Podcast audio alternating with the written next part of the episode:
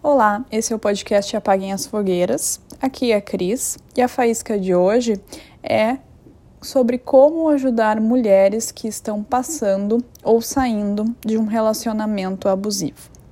Lembrando que relacionamento abusivo não significa somente um relacionamento em que a gente tem violência física, mas também pode haver, né, somente ou em conjunto a violência psicológica.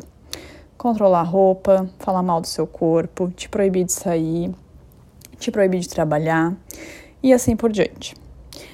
Esse episódio, né, essa faísca, foi motivada pelas tristes notícias das últimas semanas em que o famoso DJ Ives agride fisicamente e psicologicamente a então, né, na época, sua esposa.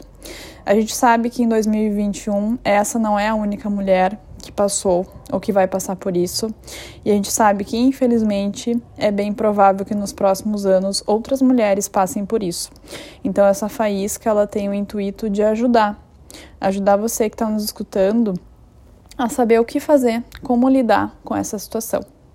Então, se você tem né, uh, como ajudar uma mulher que está passando ou saindo de um relacionamento abusivo, a gente tem quatro passos importantes.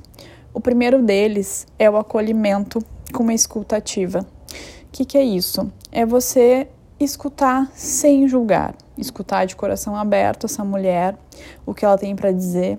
E talvez você não consiga ter palavras ou não queira dizer nada, e tudo bem, porque a ideia é deixar a vítima falar aquilo que ela quer, expressar aquilo que ela quer, porque justamente o processo de falar, né, de desabafar, é também um início de uma cura, de uma superação. O segundo passo é não julgar, não duvidar da vítima. Então, frases do tipo: Mulher que apanha, apanha porque gosta. Ah, mas como que tu deixou chegar nesse ponto? Por que, que tu não saiu desse relacionamento antes? Ou tem certeza que o fulano fez isso? Ele é um cara tão legal. Todas essas frases e possivelmente outras frases que são bem comuns sobre relacionamentos abusivos acabam invalidando a dor e o sofrimento da vítima. E a gente não sabe pelo que essa mulher estava passando e por que ela passou por isso, mas não cabe a gente julgar, só cabe a gente a respeitar que infelizmente isso aconteceu. Terceiro passo e muito importante é que a gente estimule a vítima a fazer a denúncia e que se a vítima não tiver coragem, não estiver se sentindo bem para fazer, mas ela possa contar com você para fazer essa denúncia. Onde que a gente pode denunciar esse agressor? Através do 180, que é a Central de Atendimento à Mulher. Lá a gente consegue encaminhar a denúncia do agressor. E esse serviço do governo, ele não só é gratuito, mas ele funciona 24 horas por dia, todos os dias. E ele pode ser acessado, né, por qualquer local do Brasil e também em alguns países além do Brasil.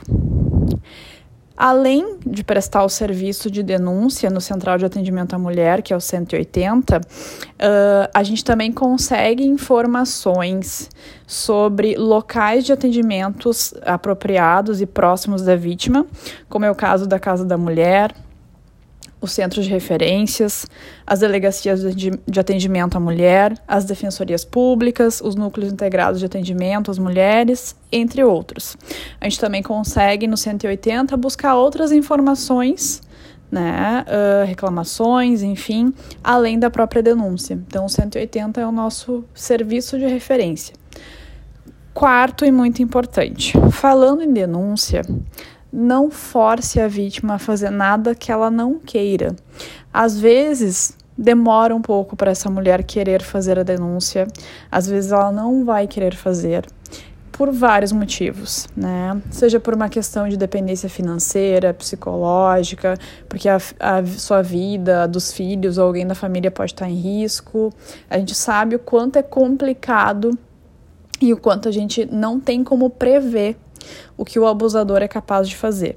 Então, não force a vítima a fazer nada, se ela não quiser mudar de lugar, que ela não mude, se ela não quiser denunciar, não, não denuncie, enfim. A gente sabe que é difícil e que talvez isso não seja, não pareça, né, a nossa melhor escolha naquele momento, mas é importante respeitar aquilo que a vítima gostaria, né, de fazer, certo? A gente espera do fundo do coração que esse essa faísca possa ajudar você, ajudar outra mulher. Então passe adiante, divulguem a nossa faísca. E para mais informações, lembrem 180, que é a Central de Atendimento à Mulher. Não esqueçam de assinar aqui uh, o nosso perfil no Spotify e também de nos seguir no Instagram, arroba Apaguem as Fogueiras. Um beijo da Cris e até mais!